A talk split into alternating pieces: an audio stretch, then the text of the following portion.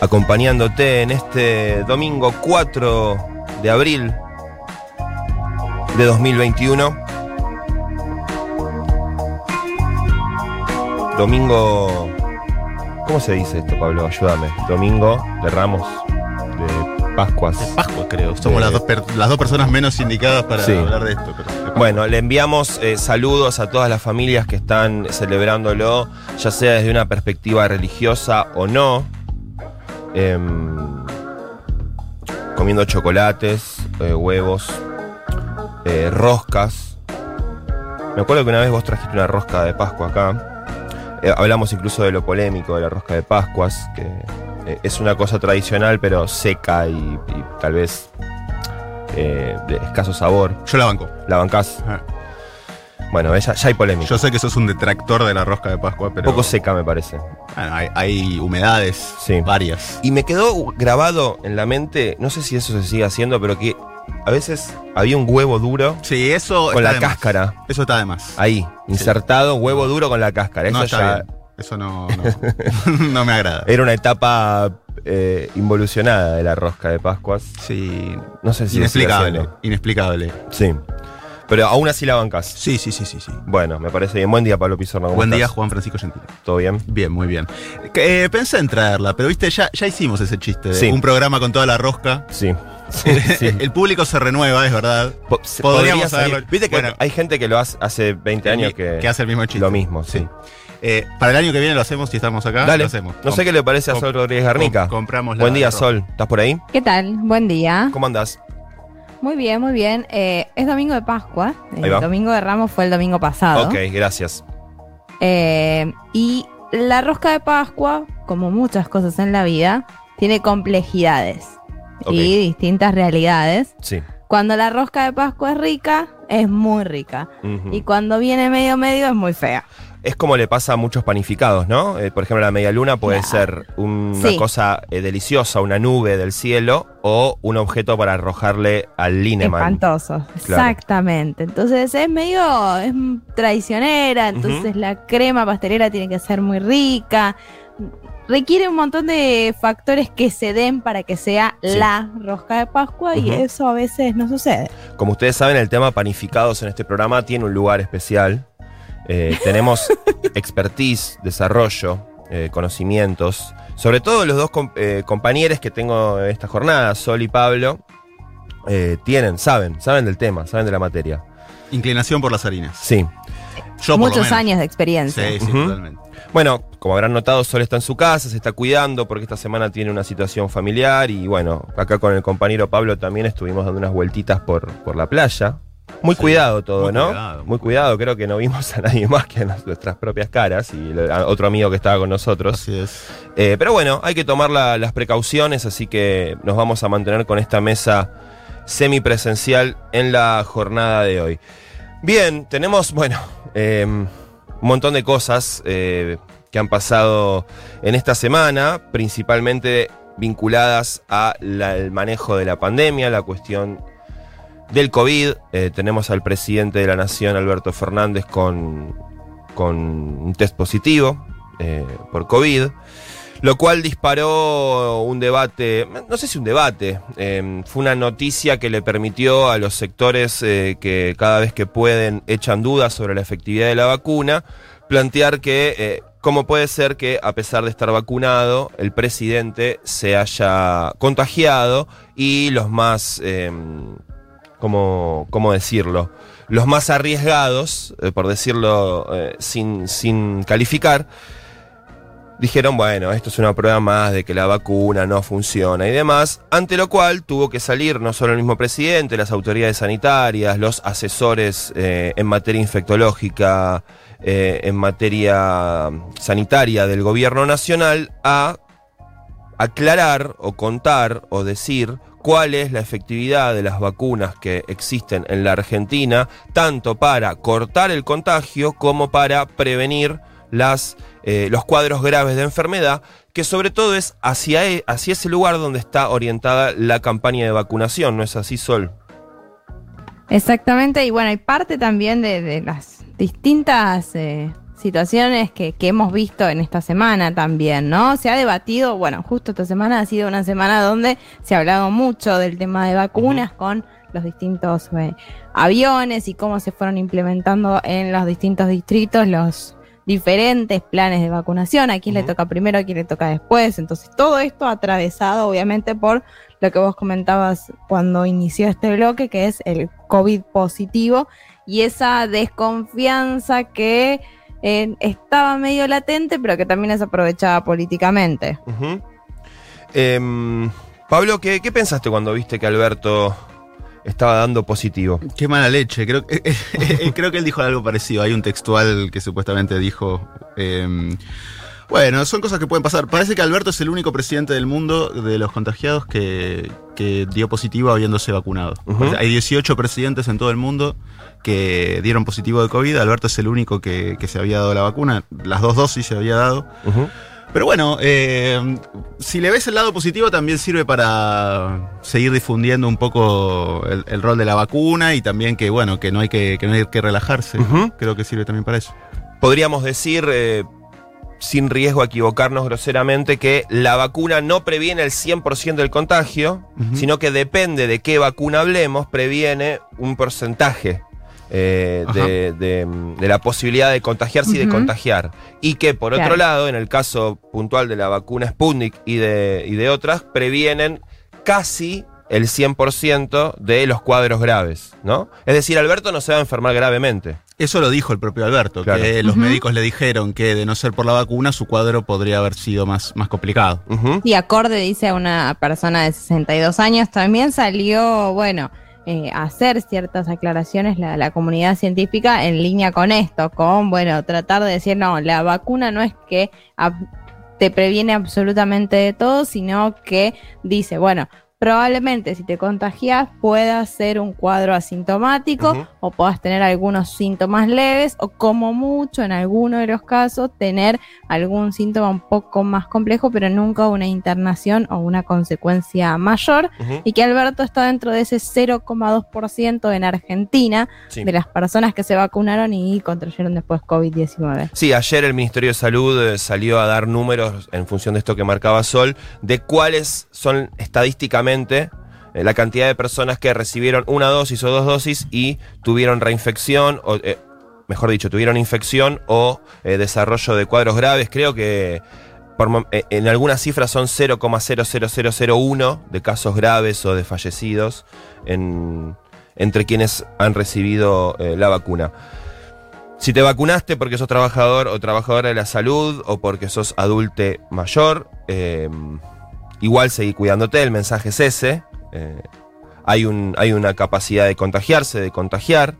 eh, la vacuna no corta el total de la circulación y además otra cosa que, que me parece importante marcar, se lo escuché decir al ministro de Salud Quirós, el ministro de la Ciudad esta semana, la campaña de vacunación en la Argentina y en el mundo está orientada en este momento a evitar los casos graves, el desarrollo de enfermedad grave, a evitar las muertes y no a cortar la circulación. Se supone que en la medida que avance la campaña de vacunación, en la medida que haya más y más y más gente vacunada, en un mediano plazo, en un mediano plazo, es decir, no dentro de dos semanas, no dentro de un mes, no dentro de dos meses, es decir, podemos pensarlo más para la segunda mitad del año, para el fin del año, ya hay un porcentaje de la sociedad entre los que se enfermaron por contagio comunitario y quienes fueron vacunados que podemos empezar a pensar en un esquema en el cual ya el virus tiene poco, eh, po- poco objetivo para, para colonizar de alguna manera, ¿no? Para, para contagiar. Pero mientras eso no ocurra, que tienen que llegar más vacunas, tiene que haber más vacunación,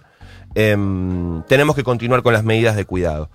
Y en ese sentido también me parece que el debate que se viene, que está instalado y, también se, se dispara con el contagio del presidente, es bueno, ¿qué medidas se van a tomar? Estaba pautada una reunión entre, entre el presidente y Horacio Rodríguez Larreta, bueno, finalmente fue eh, virtual, en la cual iban a empezar a conversar algunas medidas eh, de cara a esta suba tan importante de contagios que tuvimos en las últimas semanas.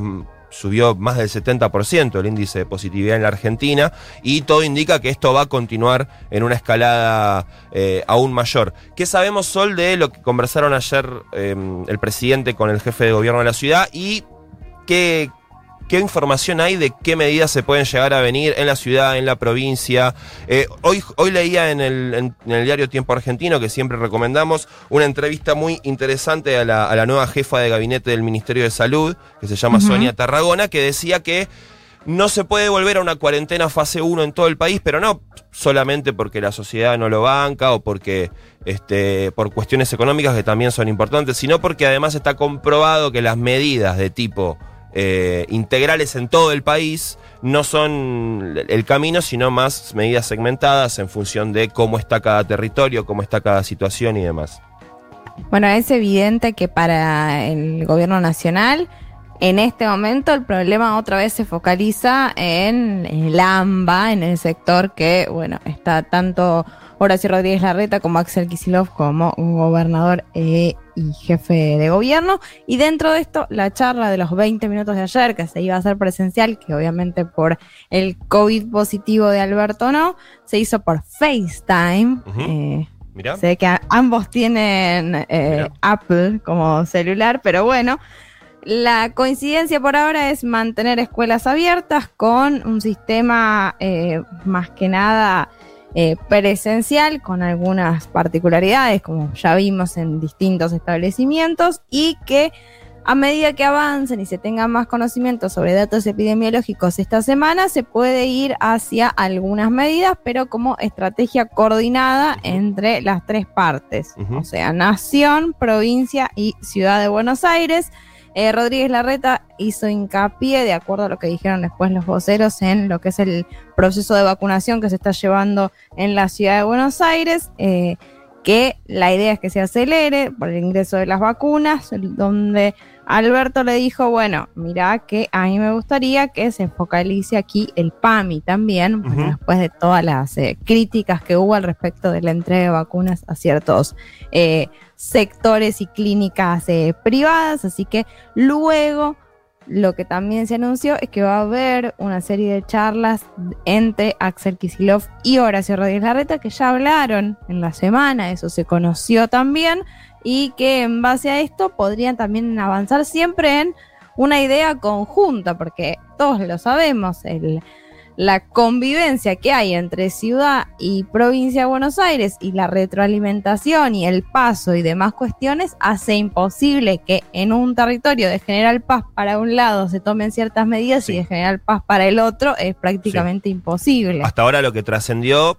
es eh, ideas distintas, ¿no? El gobierno de la provincia parece está pensando en vueltas a, no sé si fase 1 porque no se van a cerrar una las fase industrias. 3, digamos, una fase 3 y de, por 10 días, ¿no? Y después volver a la, a, la, situación actual, mientras que la ciudad pareciera que está pensando en reducir eh, la actividad social por la noche, ¿no? Son dos miradas distintas.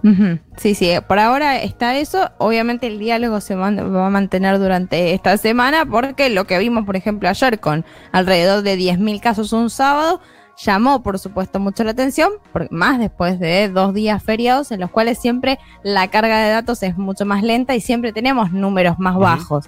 Que haya 10.000 casos un sábado, obviamente prende muchas alarmas. Pareciera haber también un consenso en función de no cortar la actividad productiva, ¿no? Lo dijo ayer el presidente.